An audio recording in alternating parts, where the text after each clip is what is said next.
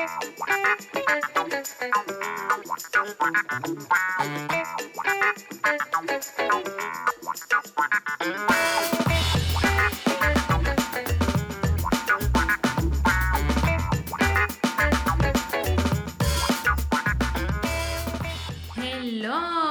Hola, hola. Saludos, gente. Saludos, saludos a todos. Bienvenidos a un episodio más de nuestro podcast, su Como espacio para compartir sobre temas y novedades odontológicas de República Dominicana para toda Latinoamérica.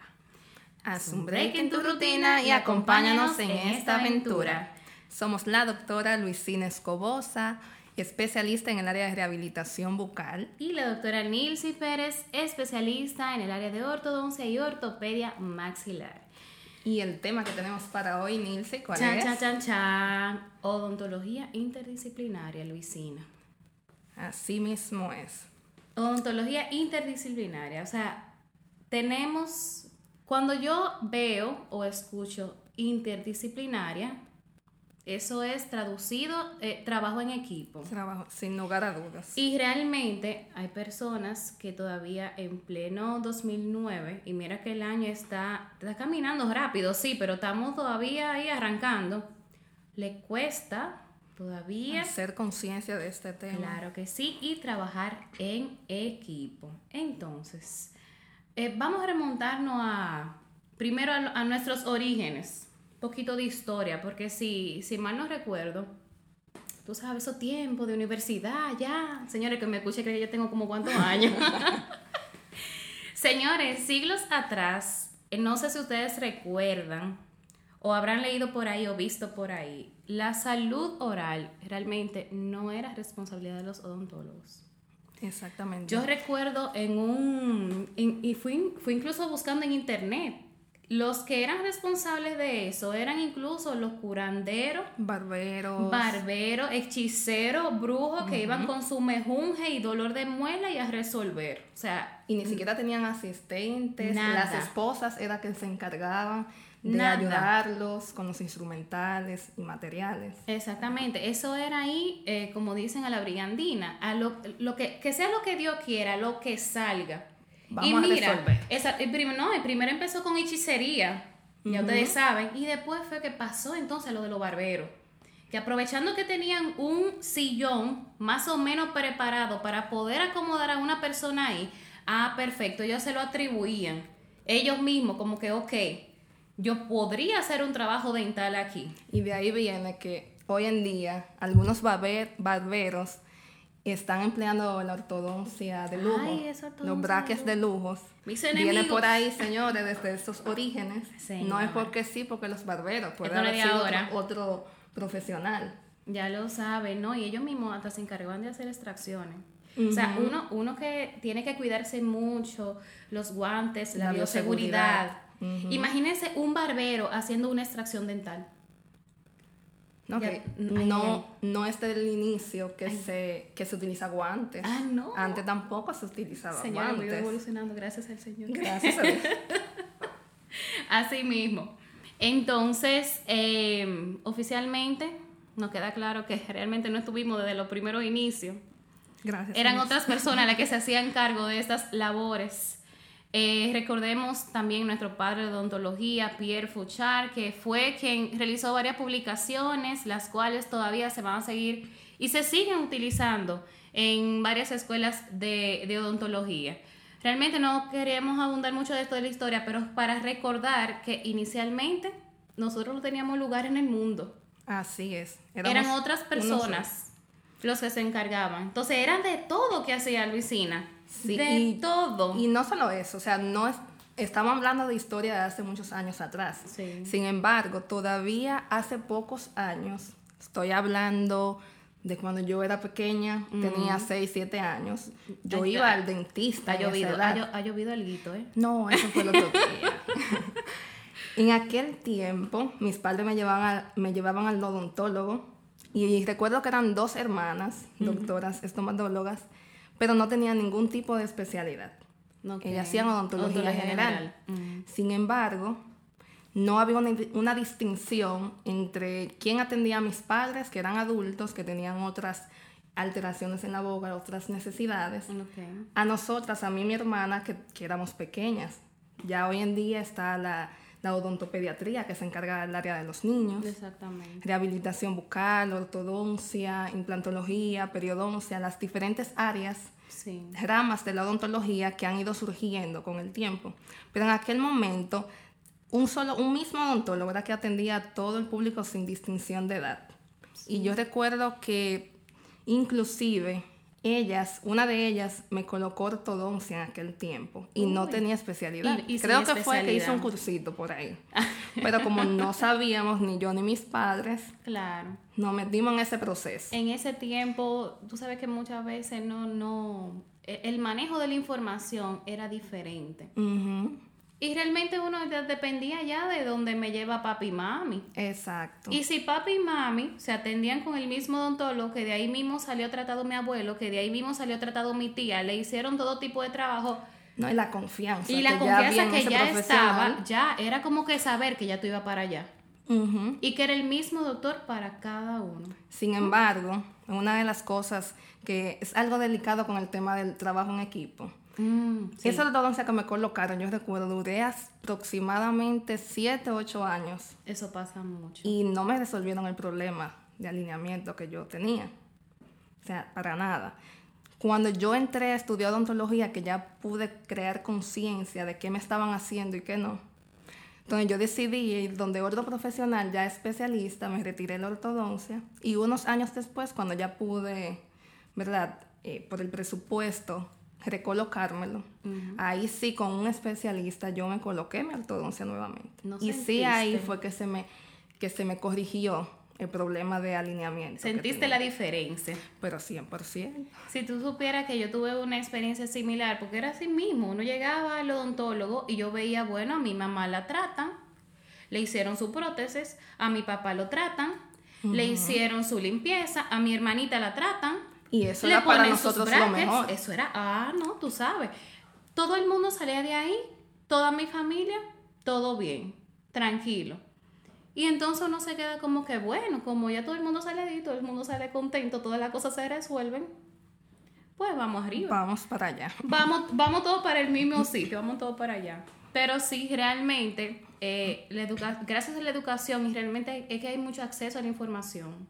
Sí. El acceso a la información que tenemos hoy en día, de que ya tenemos la, la comodidad de, de buscar, de uno informarse, De uno orientarse, de uno educarse, y eso está ahí a la mano. A usted nada le cuesta agarrar su celular, buscar Google y más o menos ubicar qué necesita. No, y- Ojo, y pero verificar ojo, el ojo. perfil de tu, de tu odontólogo. Exactamente, tú puedes verificar todo por ahí. Ya toda la información, o por lo menos la mayoría, está en la web. Eso está ahí.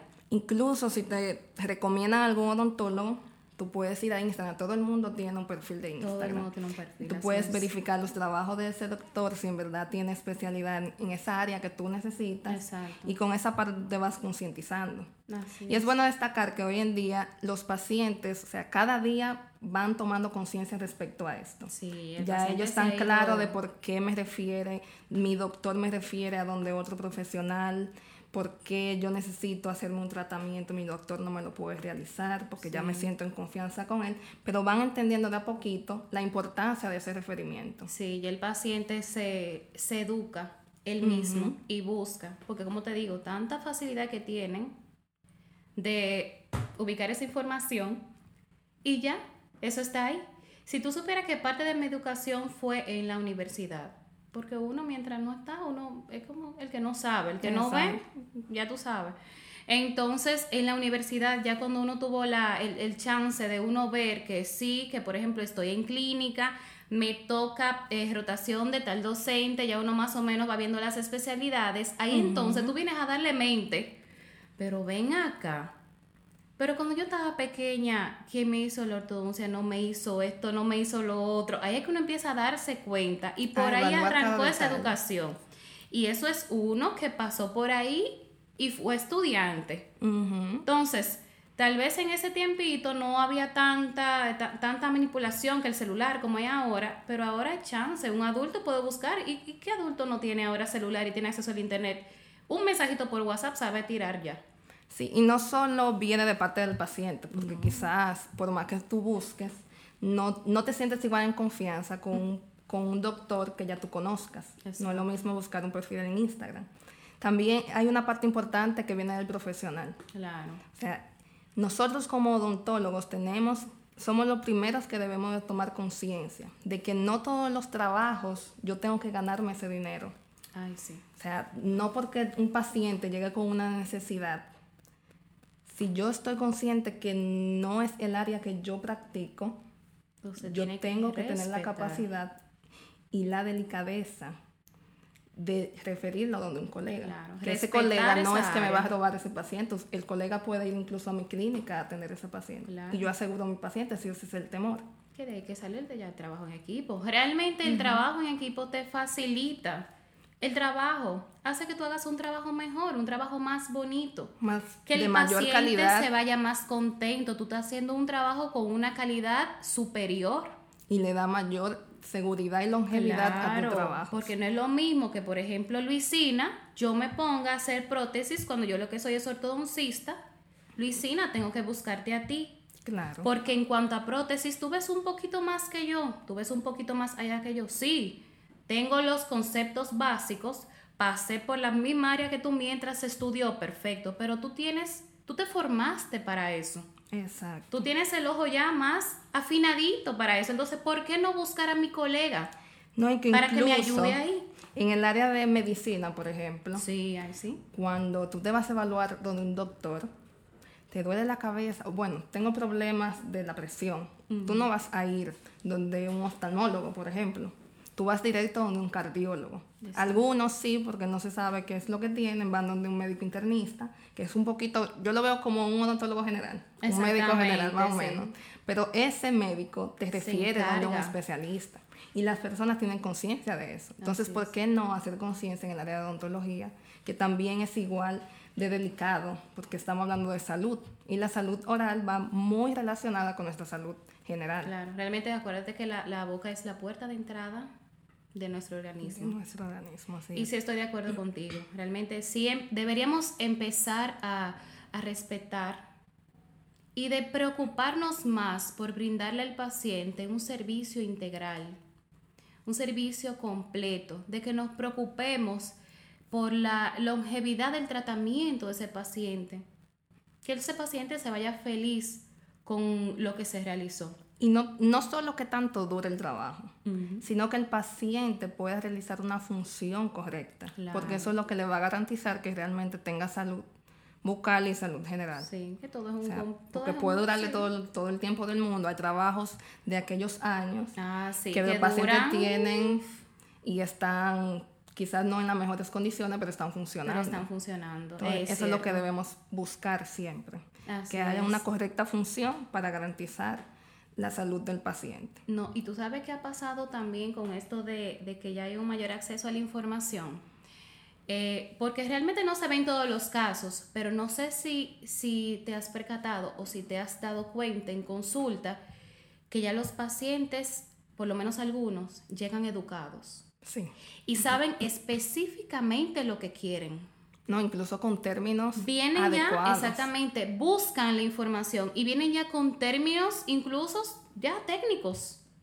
Un paciente que me llega y me habla a mí de protrusión, por ejemplo, ya es un paciente, ah, caramba, este hace rato que fue por YouTube, que llegó a Instagram, que ese, ese andó y requete andó por internet.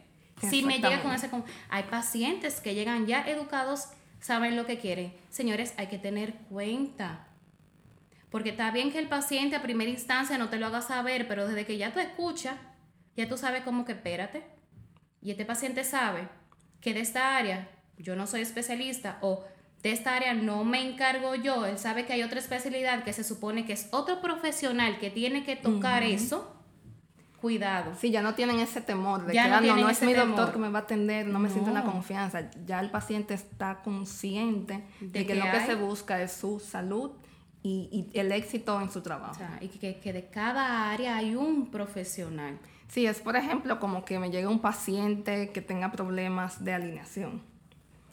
Yo tengo un paciente y yo puedo ofrecerle carillas dentales, como hay muchos colegas sí. que tienen eso como una opción de tratamiento. Y arreglan esas malformas, esas malposiciones. Malposición con, dentaria con, con, con tallado, sí, el tallado y ahí compensan y la carilla. Entonces descuidan lo que decía ahorita, la función. Quizás le, le, está dando cierta estética que no va a ser tan duradera, pero están descuidando la función, porque no va, o sea, la oclusión no va a quedar perfecta en, en esas condiciones. Entonces, yo como que soy rehabilitadora, quiero, porque de esto que vivo, quiero mi dinerito, pero tengo que ser consciente. Si el paciente lo que quiera, que quiero los dientes blancos y quiero esas carillas, tratar de concientizar a ese paciente y explicar el por qué necesita pasar primero por tu área de ortodoncia para la correcta alineación de sus dientes y después ya si hay que hacer el alargamiento, si hay que hacer las carillas o un blanqueamiento, pues entonces ese proceso viene posterior a eso. Exactamente. Entonces, todo inicia desde el profesional. El profesional es que tiene que crear la conciencia, tanto suya como del paciente. Y el paciente va a entender, porque al final ellos entienden que lo que tú buscas es el bien para ellos. No es, se dan cuenta, no, este, este, doctor no, no tiene interés en mi dinero, no tiene interés en salir de mí o poner un caso ahí en su Instagram. Quiere mi bienestar. Quiere mi bienestar. Y por eso, y eso el paciente lo valora. Y cuando tú le explicas, así como tú mencionas, cuando tú le explicas, mira,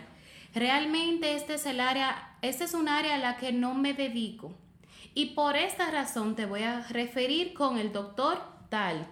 No, incluso le da la si se siente un poco en poca confianza. Mm. Lo que te digo, tenemos la opción y la facilidad de llamar a ese colega a nuestra consulta y, y, tú estás ahí con tu paciente. Y el paciente también se siente más confianza. Claro, no, y para facilitar esa interconsulta, se pautan las reunioncitas con el paciente. Vamos a hablar del plan de tratamiento. Se aprovecha esa reunión, el paciente te conoce a ti, te encamina, porque no, eh, es mejor así cuando el, el, doctor ve que te encamina, que no te deja como en el aire, ah, pero eh, pon cita con fulano a tal hora, tal día. No, te encaminé. Vamos a hablar presencial, tú y yo, y quien te va a atender, entonces ahí ponemos las cosas claras. Y entre ambos se, se planifica. Se planifica incluso mejor. Paciente presente, sus fotos, toda la información que se recopiló, hablamos, llegamos a cuál, qué es lo que queremos lograr. Santa solución.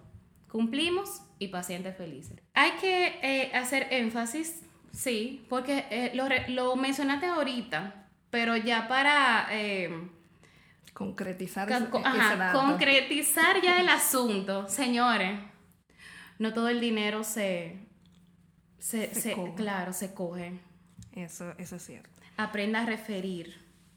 A veces hacemos tratamiento por querer hacerlo todo yo todo yo, nos ganamos, yo. Nos ganamos cierta cantidad de dinero, pero después viene el dolor de cabeza. y no hay peor cosa que irse a la cama con la conciencia aturdida, como dice. Exactamente. No, y eh, tenemos la conciencia, muy importante, porque tú sabes que eso depende mucho del criterio de cada quien. Y eso es algo muy interno, muy propio de la persona. Pero imagínense que esos asuntos lleguen a legal sí, que hoy en día están a demandas. Ah, entonces, vamos a librarnos de que si usted no sabe hacer un trabajo, mejor arrópese hasta donde le llegue su sábana. Exactamente. Refiere a los pacientes, haga interconsulta, vamos a complementarnos. Seamos más un equipo. Y Comportémonos menos como competencia. Vamos a complementarnos. Salimos, somos todos de un mismo gremio, un mismo grupo. Vamos a ser hermanos como tal. Exacto. No sé yo diría, refiero a fulano y así. Yo diría, Nilsi, que también, quizá en, en, una primera instancia vemos que estamos perdiendo dinero si refiero mi paciente a un colega. Pero ese, ese paciente, aparte de que se va a quedar contigo como quiera, cuando entiende y ve tu preocupación por su bienestar, Luego, no solo va a volver a tu consulta y va a seguir atendiéndose porque siempre hay cosas que hacer, siempre la limpieza cada seis meses, o sea, es un paciente que tú vas a tener ahí seguro. Entonces, cuando ya el paciente tiene esa confianza contigo, tiene más posibilidad de referirte a otros pacientes, donde tú aunque no se vea directamente el dinero, tú estás ganando más siendo consciente con tu paciente que tú queriendo atrapar todos los tratamientos para ti solo. todo. Y déjame decirte que eh, no hay mejor publicidad que esa. Eh, cuando se trata de salud, eh, la publicidad boca a boca, que ese sería el término. El poder de la viralización. De verdad, no hay mejor publicidad que esa. Muchos de nosotros llegamos a un médico o algún profesional de la salud porque mi tía me dijo que fuera porque es muy bueno. Entonces, imagínate que usted deje un paciente conforme, un paciente feliz. ¿eh? Llega, porque él se va a encargar de dar la buena nueva. Mira, conocí a un doctor, un odontólogo que es quien me está tratando, vi que se preocupó por mí, hizo una planificación, se vio la preparación, mejor ve. Mira, ve a su consulta. No, incluso los trabajos quedan mejor y más estéticos. Porque tú estás haciendo las cosas por un parámetro y un protocolo correcto. Entonces, eso también las otras personas lo ven. Oh, ¿dónde te hiciste ese trabajo? Qué bonito están tus dientes. lo nota. Y ahí el paciente se encarga de dar otras informaciones y referirte. Y Entonces, eh, a veces pensamos solamente en una ganancia. Sí, a veces nos, volvemos egoístas. Es hora de, de, ir concientizándose. El trabajo en equipo es lo que garantiza el éxito en, tus trabajos y en tu consulta, sin lugar a dudas. El trabajo en equipo es mejor. Mejor juntos. Entonces, en conclusión, usted que es odontólogo, caramba, vamos a organizarnos, vamos a trabajar en equipo, vamos a organizar nuestro plan de tratamiento, hablemos con nuestros pacientes, que no queden palabras en el aire, que no queden cabos sueltos, háblele llano para que entonces él pueda, el paciente pueda comprender qué es todo lo que se le va a hacer. También eh, encárguese usted mismo de informarle. Eh, búsquele la vía para que él busque, conozca y vea, explíquele. Preséntele todo, las fotos que le tomó, presénteselas junto con el plan de tratamiento para que él sepa cómo se va a hacer el procedimiento y cómo puede finalizar. Entonces, Luisina, más o menos qué recomendaciones tú les das a, a esos pacientes que nos pudieran estar escuchando con respecto al, profesional que los va a atender. Exacto, sí. Si usted es paciente, es importante que se informe, como ya le decíamos, que evalúe el centro donde se va a atender, que lo visite antes de iniciar un proceso odontológico, que evalúe el perfil de su doctor. Incluso los centros hoy en día, Nilsi, generalmente tienden a tener en recepción un letrero con el, el equipo de trabajo que el, equipo completo, nombre y especialidad de cada uno. Eso le da hasta la foto incluyen en muchas, ocasiones. Entonces le dice el nombre del doctor, la especialidad y entonces ahí eso le da un ojo de cómo es la odontología que se maneja en ese centro. Y ya usted sabe, bueno, aquí se maneja una odontología integral, van a cuidar mi salud y ya usted va creando conciencia del profesional más adecuado para usted. Entonces, para finalizar, recuerden que tenemos nuestras redes sociales que pueden seguirnos en Instagram como odontobreak, rayita abajo. Déjenos sus comentarios acerca de qué les pareció nuestro primer episodio y cuéntenos también de su experiencia. Cuéntenos una, una anécdota de cómo fue por ejemplo, su primera visita al odontólogo cuando usted era más pequeñito, le tocó un odontólogo general, no lo recuerda, era especialista, ¿cómo fue? ¿Ok? Denos todos, sugerencias, quejas. Recuerden que todo lo recibimos, todo el amor lo recibimos aquí, ¿verdad que sí? Lo positivo y lo negativo. Todo, todo, lo, que venga. Se nos acaba el tiempo, pero nos gustaría que en nuestro próximo episodio también nos acompañaran tenemos temas interesantes. Prontamente tendremos invitados especiales. Así que no se lo pueden perder. Y recuerda, haz un break en tu rutina y acompáñanos en esta aventura. Somos Odonto Break.